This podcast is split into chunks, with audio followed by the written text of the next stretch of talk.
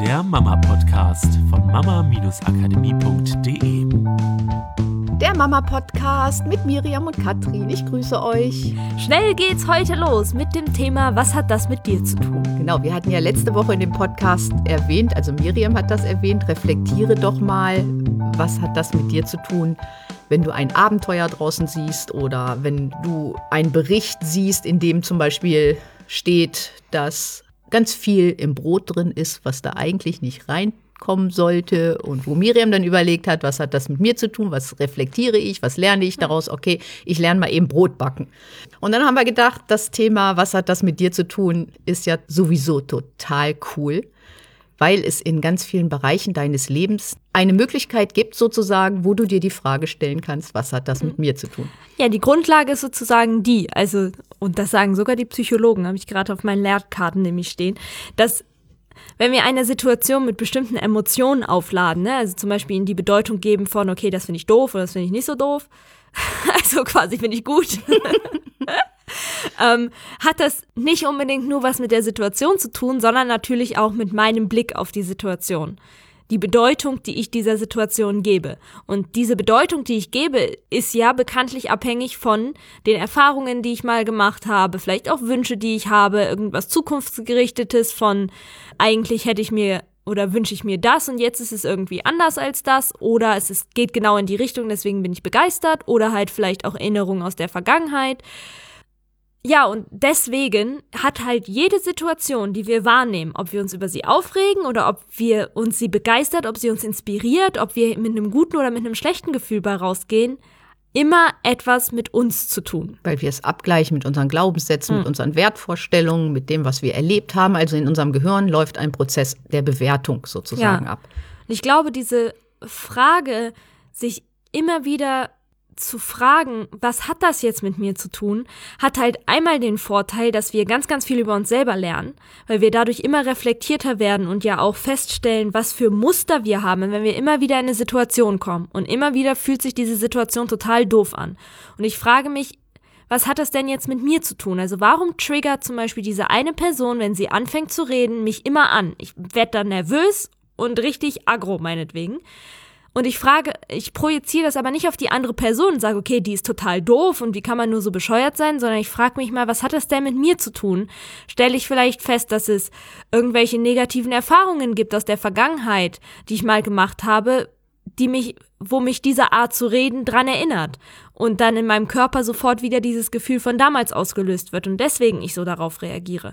Und dadurch natürlich für mich die Chance entsteht, diese alte Situation aufzulösen und loszulassen, weil die Tatsache, dass ein äh, Trigger, ein Auslöser in der Lage ist, dieses Gefühl wieder auszulösen, zeigt halt auch, dass es noch in den Knochen drin steckt oder im in Geist, Zellen in den in, Zellen, genau. im Körper, in den ähm, Inzwischen weiß man ja sogar, dass es sogar in den Faszien, also in unserem Bindegewebe drin steckt und dann zu sowas wie äh, faszialen Verklebungen führen kann, wo man früher gedacht hätte, okay, der Muskel ist verspannt, ist es vielleicht einfach das Bindegewebe, was verkrampft ist und dann zu Schmerzen führt und dass das halt nicht nur ist, okay, ich habe mir mal den Muskel gezerrt, deswegen ist jetzt diese Stelle verspannt, sondern dass das ganz, ganz viel auch mit feststeckenden Emotionen zu tun hat.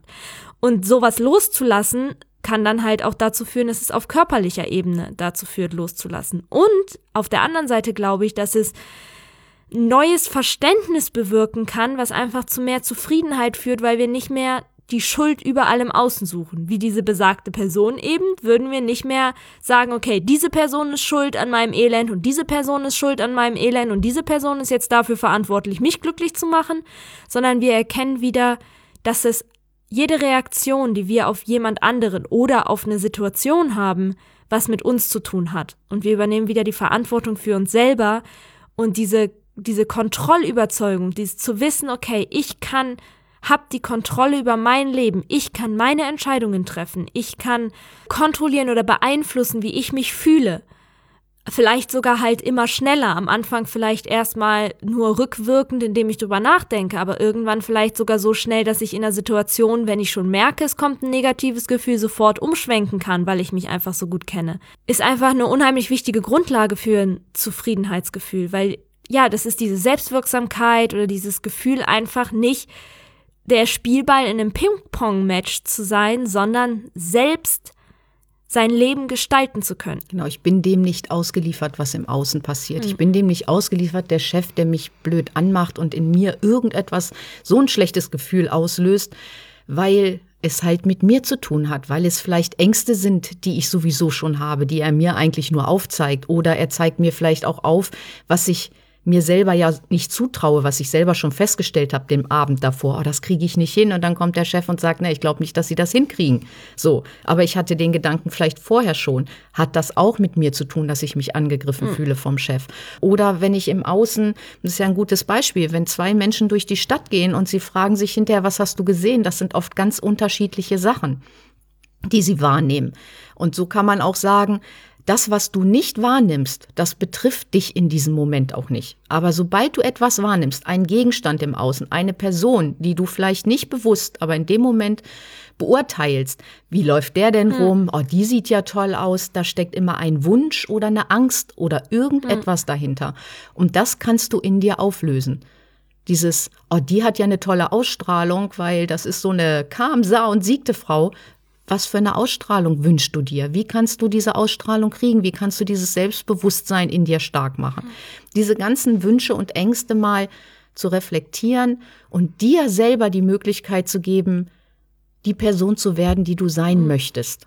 Und nicht im Vergleich mit anderen, sondern aus dem tiefsten Inneren heraus irgendwann zu wissen, wer du bist mhm. und wer du sein möchtest, wie du dich entwickeln möchtest. So. Ja, und einfach mal diese Fähigkeit des Gehirns wieder dafür nutzen, sich selber zu hinterfragen, anstatt andere andauernd zu verurteilen. Mhm.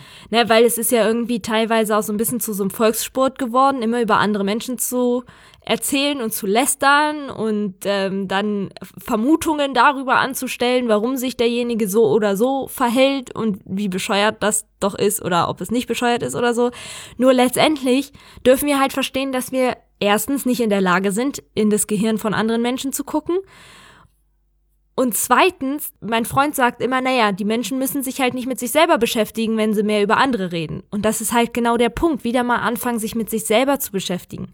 Eben nicht den anderen Menschen zu verurteilen oder es kann auch das Produkt sein oder etwas, was ich lese, wenn ich denke, oh, das ist ja bescheuert, wie kann man denn sowas schreiben? Erstmal zu überlegen, okay, dass ich jetzt so drauf reagiere, hat ja einen Grund. Also was hat das mit mir zu tun? Das heißt nicht immer, dass man selber die gleichen Gedanken hat. Manchmal ist es so, dass es eben, wie gesagt, alte Gefühle auslöst. Manchmal ist es aber auch so vielleicht, dass man selber ähnliche Gedanken hat, die man aber ablehnt und dieses nach, diese nach außen gerichtete Ablehnung eigentlich die nach innen gerichtete Ablehnung ist. Also es gibt alle möglichen Varianten und das ist halt dieses spannende Hinterfragen, dieses immer mehr dahin gucken dann wirst du irgendwann dich so sehr kennenlernen. Das, und dieser Moment ist so cool, wo du halt in der Lage bist, solche Sachen schnell zu erkennen, darauf zu reagieren, selber deinen Körper auch wieder zu verstehen, deinen Geist zu verstehen, selber in die Lage zu kommen, dich nicht von deinen irgendwann mal anerzogenen Mustern beherrschen zu lassen.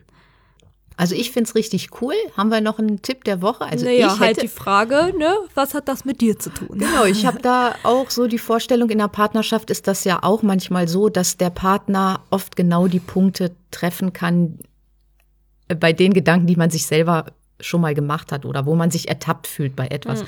Und das vielleicht auch mal mit so einem Schmunzeln zu nehmen und nicht an die Decke zu springen, weil er nun diesen Triggerpunkt nun gefunden hat, mhm. sondern einfach mal gleich mal in sich zu gehen, erstmal zu lächeln, ist immer erstmal die beste Möglichkeit und dann sich zu fragen, was hat das mit mir zu tun, anstatt in diese Verteidigungsposition mhm. zu gehen. Das nimmt schon mal ganz viel in der Partnerschaft oder, oder gibt ganz viel Herz in der Partnerschaft, dass man das nicht auf die andere Person mhm. projiziert, sondern erstmal guckt, okay, was kann ich denn bei mir verändern, damit mir das nicht mehr so viel ausmacht man kann dem anderen natürlich sagen, das Verhalten finde ich nicht schön, du greifst mich damit an, kann man alles mhm. klären. Nur wir sind ja gerade bei diesem Punkt zu gucken, was in dir steckt und wie du ja. für oft, dich glücklich ja. sein kannst und nicht das im Außen abhängig machen. Weil ganz oft stellt sich ja dann auch heraus, dass es oft Missverständnisse waren. Der eine hat es als Angriff aufgenommen, aber der andere hat es eigentlich liebevoll gemeint. Genau. So, es ist einfach nur eine Interpretationssache und dann braucht man nicht darüber diskutieren, wer jetzt von beiden recht hat, sondern mhm die Frage, okay, was hat das mit mir zu tun, hilft dann ungemein zu schauen, okay, wie kann ich denn dafür sorgen, dass nicht immer als Angriff wahrzunehmen. Ne? Ja, und auch der Gedanke, was ich auch noch mal ganz schnell mitgeben möchte, ist, wenn sich jemand über dich aufregt, hat das nichts mit dir zu tun. Es hat mhm. mit der anderen Person zu ja. tun. Du kannst ein großes Herz drum machen. Es gibt etwas in dieser anderen Person, was diese Person in sich lösen darf. Mhm. Und lass dich nicht ja, angreifen, sondern wichtig. sag dir, dass es hat mit der anderen Person zu tun. Sonst würde sie sich nicht darüber aufregen. Ja. Und das wirklich, lass deine Sachen bei dir, mhm. lass die anderen Sachen bei den anderen und möglichst, ja. dass alle ihre Sachen auflösen. Das macht das Leben nämlich leicht und ja, in der hundertprozentigen ja. Eigenverantwortung. Genau, und dann gebe ich noch mal nur kurz zum Schluss mit, dass der genau natürlich auch im Positiven funktioniert, weil ähm, das haben wir ja jetzt auch so gemerkt, schnell kommt man ja hin von dieser von weg Sache, von okay, ich will das Negative nicht mehr. Aber was wir im letzten Podcast hatten, war ja auch diese Hinzusache von, wo ist denn das, was ich will und wie finde ich das denn raus? Und da ist natürlich auch die Fokussierung auf wenn ich merke, dass irgendetwas ein positives Gefühl in mir auslöst, mir die gleiche Frage zu stellen, was hat das mit mir zu tun, um mich auch oder noch viel wichtiger in diese Richtung immer mehr kennenzulernen, um immer mehr zu wissen, was sind meine Stärken, was tut mir gut, was ist der rote Faden, der sich vielleicht durch mein ganzes Leben zieht, der mir eine bestimmte Richtung weist, weil da irgendwie alles zusammenkommt an Fähigkeiten und Interessen, die ich habe. Was sind die Sachen, die mich begeistern? Was gibt mir Kraft? Was erfüllt mich? Und und so weiter und so fort. Diese ganzen positiven Sachen, weil es ist halt nun mal kein, okay, wenn ich weiß, was ich nicht will und wenn ich aufgelöst habe, was mich negative Gefühle macht, habe ich automatisch auch alle positiven, sondern es ist halt, die positiven dürfen genauso trainiert werden und genauso dieser positive Blick und dieses uns kennenlernen in unserer besten Version, in unserer Begeisterung und in unserer vollen Kraft. Und uns da zu beobachten, wann wir diese Momente haben. Na, das wird doch mal eine tolle, hm. spannende Woche, Leute. Wir freuen uns, wenn ihr uns Kommentare dazu schickt. Wir freuen uns über E-Mails dazu, wenn ihr was verändert. Wirklich schreibt uns. Das gibt uns hm. wieder auch eine tolle Energie. Da freuen wir uns auch drüber. Und ja, wir wünschen euch viel Spaß bei eurer Selbstreflexion. Ja. Und bei dem entspannten Umgang mit Sachen, die dich gestern noch aufgeregt haben. Genau. Bis dann. Tschüss. Tschüss. Das war der Mama Podcast, der Podcast, der Familien zusammenwachsen lässt. Mehr zu uns unter mama-akademie.de.